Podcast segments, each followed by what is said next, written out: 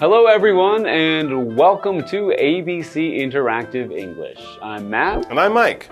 and today we're looking at part two of Britsgiving. Mm-hmm. Something I had never heard about until part one yesterday. Hmm. But this is basically Thanksgiving in Britain, not not American. Well, American Thanksgiving in Britain, celebrated by British people. Maybe. I mean, guess so. yeah, so as we know, Thanksgiving is a very important American holiday. Very important, yes. and that it's important to eat yummy food with your family. Big family reunion, a big meal, and then lots of football on TV. Mhm, And that that meal usually is turkey, Yes. potatoes, Stuffing, stuffing, some gravy, vegetables, and then to finish it all off, pumpkin pie. yum yum. Hmm. That's right. So, uh, so now we've learned that the Brits are now the Brits or British people are now celebrating Thanksgiving. Yeah, I mean, part of it was the food and the tradition, but also part of it was just the act of giving thanks. That's the American name, Thanksgiving, giving thanks for all the blessings, all the good, nice, lucky, wonderful things in your life. Having a nice home, family, friends, health, love, you know, just taking some time to appreciate those things and appreciate the people who care for you who give you those things. And there were British people who kind of went, hey, that's a pretty cool holiday. We should do something like that here in Britain, in the UK. Hmm, that's right. So now they've called it Britsgiving. and- Exactly. Yeah. And we're going to learn more about, you know, why people celebrate Britsgiving in Britain and in the UK. Yeah, because when I lived there as a kid, they didn't do this, but they do now. So, kind of how did it start? What inspired people in Britain to have their own sort of British Thanksgiving? Let's read the article and find out.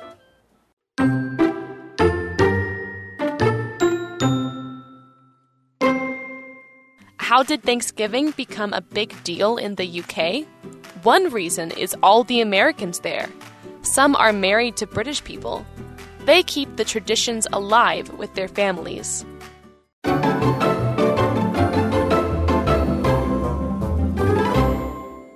All right, so now we know a little bit about what Britsgiving is. Yeah, let's answer that really interesting question of when and how did British people start to sort of adopt or take on this American holiday as their own? Because as I said, when I was a kid and lived in the UK, they did not do this. Thanksgiving was a foreign holiday for British people, just like Dragon Boat Day or Chinese New Year. It was something that they didn't really do in Britain. So, when and how and why did they? How did Thanksgiving become a big deal in the UK? Good question. One reason is all the Americans there.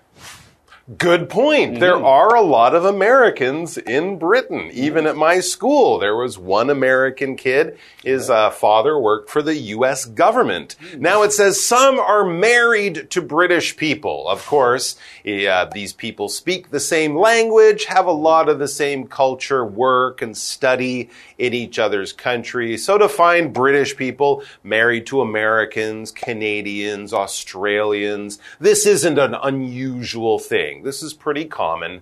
And of course, there are many British people married to America. Even going back to World War II, many American soldiers married uh, young British women. And of course, that kind of thing has gone on many generations since then. And as people mix their families, they also mix their cultures. They keep their traditions alive with their families. You know, in the same way that we here in Taiwan might celebrate Canadian Thanksgiving mm-hmm. or Christmas or things like that, even though we're far away from home. If you're married to someone, that means you have found one person that you want to love and live with and maybe even make a family with in the future. You will buy them a ring. You will have a special wedding ceremony. Your friends might be there. You might do it in church in front of God or whoever. But it basically means you're kind of promising your life, your love, your heart to one other person. And then you had a wedding and yay, congratulations. Now you are married. Da, da, da, da.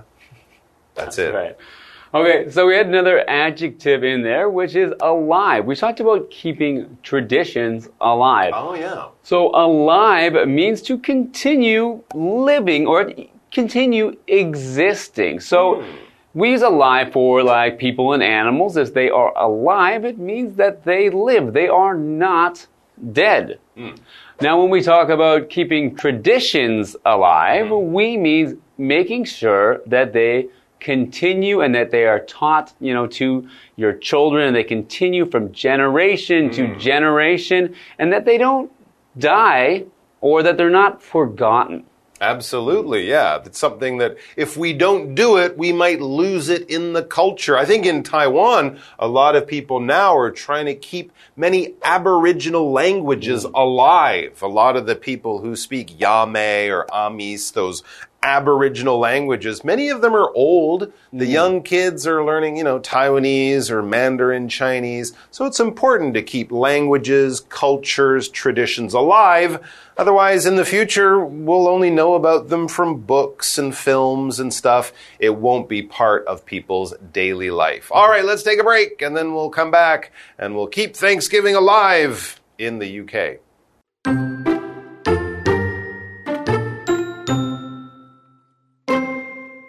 Others are away from home for work or study. They teach the traditions to their foreign friends. The British people are another reason. Some fell in love with Thanksgiving in the US. Others find out about it on social media. They want the same feeling at home. So, they prepare their own Thanksgiving meals. For them, it's now Britsgiving.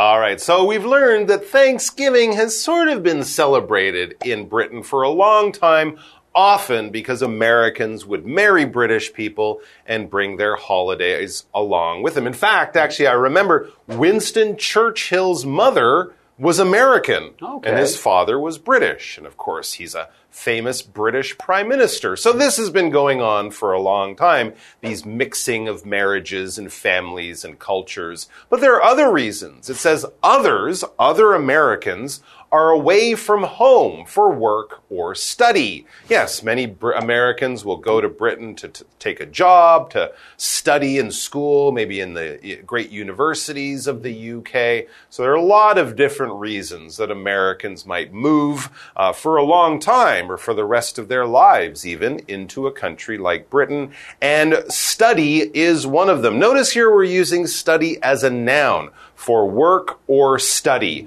You can, of course, and will often use study as a verb when you're preparing for your exam. You're studying your notes. You're studying the things you've learned in school for the test.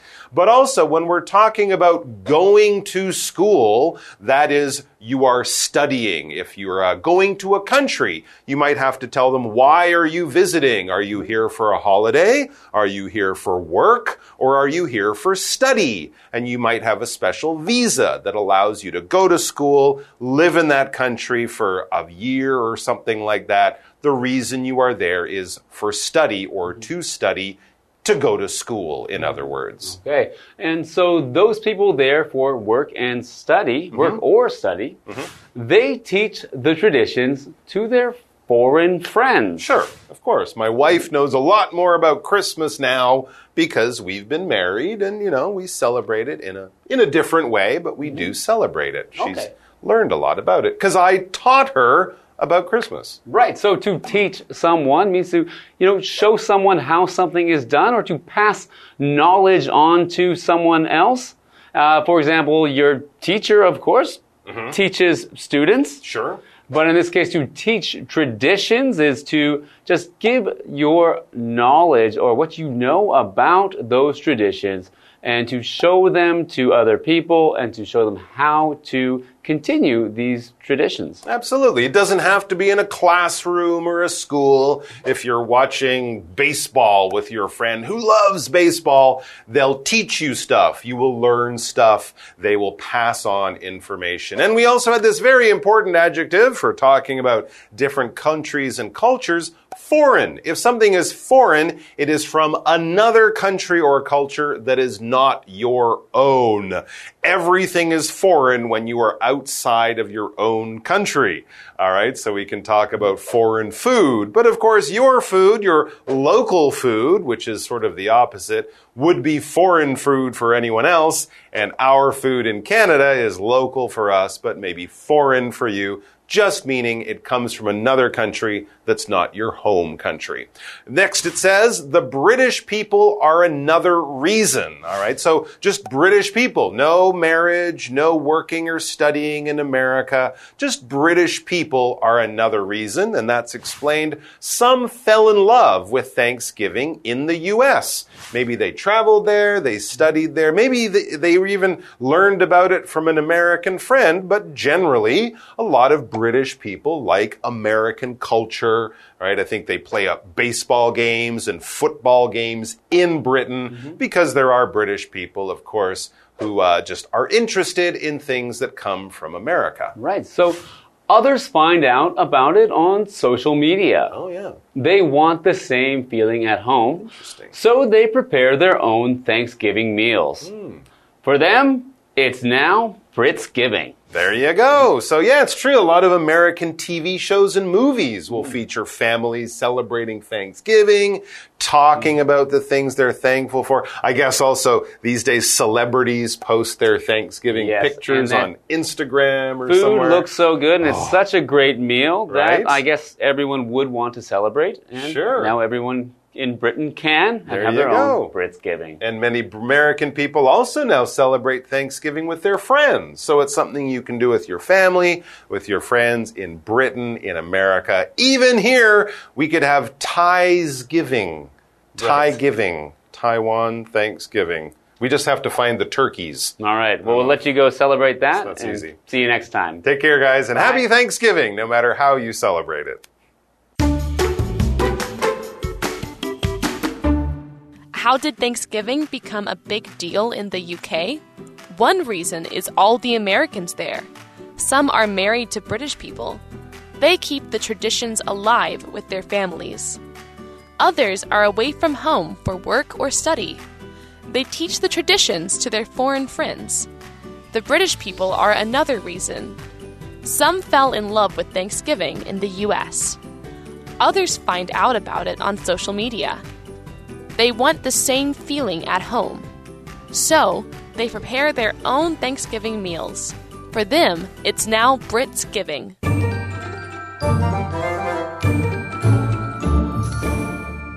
Hi, I'm tina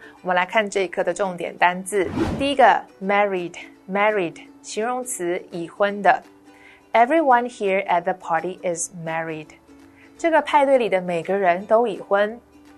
下一个单字 study study 名词，研读、攻读。I am interested in the study of English literature。我对于研读英国文学有兴趣。Literature 指的是文学。下一个单词 teach teach 动词，教、传授。它的三态是 teach taught taught。My brother taught me how to ride a bike。我哥哥教我如何骑单车。 最后一个单字 foreign foreign 形容词外国的。Betty likes to make foreign friends. Betty 喜欢交外国朋友。接着我们来看重点文法。第一个 away from 离开不在。Away 是一个形容词，表示离开的，不在预期之处的。它的后面加上 from，再接原先的所在地。我们来看看这个例句：The boss is away from the office. 老板不在办公室。下一个文法，fall in love，爱上、热爱，这是一个动词片语，可以加上 with 来接对象或者是事物。fall 的三态是 fall、fell、fallen。我们来看看这个例句：Bob fell in love with my neighbor Emma。Bob 爱上我的邻居 Emma。最后一个文法，find out about something，得知、发现某事物。Find out 指的是获知、发掘，可以搭配介系词 about 来带出所知道的资讯或者是事物。find 的三态是 find、found、found。我们来看看这个例句：The manager found out about the mistake we made。经理发现了我们所犯的错误。以上就是这一课的重点单词跟文法，我们下一课再见，拜拜。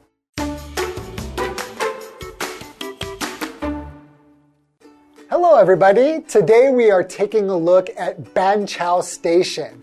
Now, in the US, when you go to a train station, you go there just to take the train. There's not delicious food and shopping. Whereas in Taiwan, oftentimes when you go to a train station, you could go there all day and never even take the train. Shop, eat delicious food is a lot different than in the US. So, with that in mind, let's take a look at Banqiao Station. Banqiao Station is a three rail train station in Banqiao in New Taipei City. There are platforms for the high speed rail, local train, and MRT. People can easily change from one system to another. The building is 25 stories tall above ground and 5 stories deep below ground. It is now the second tallest station building in Taiwan. You can ask for information and buy tickets on the first floor. Besides taking trains, there are many other things to do. The Global Mall has lots of shopping and food choices from B1 to the second floor. The mall has many fashion, sports, book, and gift stores. You can also borrow a book from the self service library on B1. One thing I noticed about Banqiao Station, and this is very often the case in Taiwan, is that the shopping malls, like the global mall they have there, the B1 is where you have the food court. And it's always B1 where there's a food court. Everything in the US is pretty much above ground. So our food courts are usually on the second floor of a shopping mall, which usually has two floors. So that's all the time we have for today, and we'll see you next time.